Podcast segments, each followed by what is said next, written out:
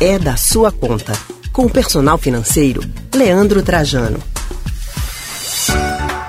Contratos de aluguéis e imóveis têm períodos definidos, né? Para começar e para terminar, e algumas penalidades para o não cumprimento dessas regras estabelecidas entre inquilinos e proprietários ou entre inquilinos e corretoras. Mas o fato, Leandro, é que imprevistos acontecem e por inúmeras razões, ainda mais quando a gente fala em dinheiro, né? E o que fazer quando o valor do aluguel está pesando no bolso? Quem vai conversar com a gente sobre o assunto é o personal financeiro Leandro Trajano. Boa tarde, Leandro. Seja bem-vindo mais uma vez ao Rádio Livre.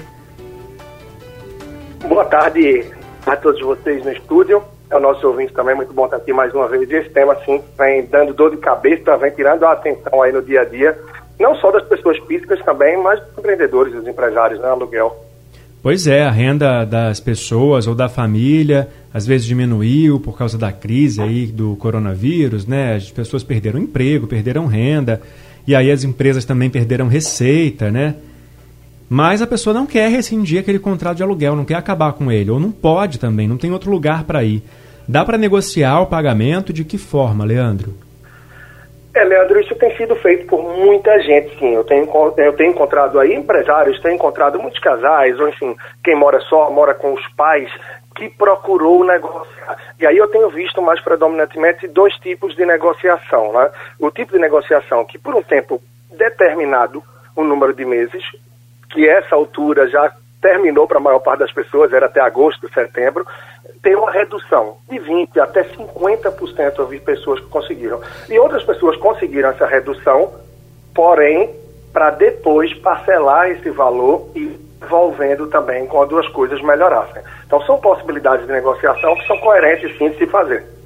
Leandro, um exemplo. Eu tenho um negócio, ele está em um imóvel alugado, só que o meu lucro também caiu. Sair do aluguel, seguir para o home office é uma opção ou também é possível negociar nesse caso? Sim, é, é, bem interessante. É uma possibilidade que muita gente vem aderindo, vem considerando essa de você partir para o home office ou aos poucos se estruturar, dividindo a estrutura também com outro amigo, com uma outra empresa, ou partindo para o co-work. E é uma forma que você pode pintar redução de custos. Não se adequa para todo negócio, mas muitos grandes negócios que muita gente não esperava, inclusive, tem conseguido realizar essa mudança e aos poucos está fazendo essa transferência. Mas é algo que deve ser muito pensado, né? vai variar com a cultura da empresa, com tudo que vai se encontrar adiante, porque nessa fase que a gente atravessa, a produtividade termina sendo mais, é, mais fácil de se atingir, uma vez que as pessoas estão mais restritas em casa, com menos possibilidades de sair no geral, mas quando as coisas estiverem mais abertas, talvez não seja tão fácil adequar a rotina das pessoas também. Leandro, e naquele caso que não tem jeito, a pessoa já apertou daqui, já apertou de lá, não está sobrando dinheiro para pagar o aluguel, ela precisa ir para um lugar mais barato, mas ainda tem meses de contrato pela frente. Dá para negociar para não ter tanto prejuízo para as duas partes? Olha, Leandro, normalmente quando se trata de uma administradora, você tem uma imobiliária, é, o contrato muitas vezes tende a ser mais inflexível. Ele termina sendo muito religioso, no sentido de seguir aquilo que tem no papel. Quando você tem um contrato direto com o proprietário, há mais possibilidades de você tentar, mostrando o cenário, conseguir manter algum tipo de encerramento do contrato, de antecipação, que tenha menor impacto para você. Eu digo isso porque normalmente a imobiliária vem envolvida, tem a parte de ganho dela, tem a parte de ganho, ou seja, são mais cabeças, são mais, entre aspas, sócios, né, pessoas físicas, jurídicas, jurídicas envolvidas no negócio. Mas se realmente não tem condição, é melhor você já noticiar isso antes e mostrar que realmente, diante de toda a situação, não tem muito o que fazer, do que passar a ficar inadimplente, devedor e causar um transtorno maior adiante. e muitos contratos têm esse detalhe lá, que quanto antes você avisar, não é, você pode diminuir essa possibilidade aí de arcar com alguma multa, com alguma despesa a mais.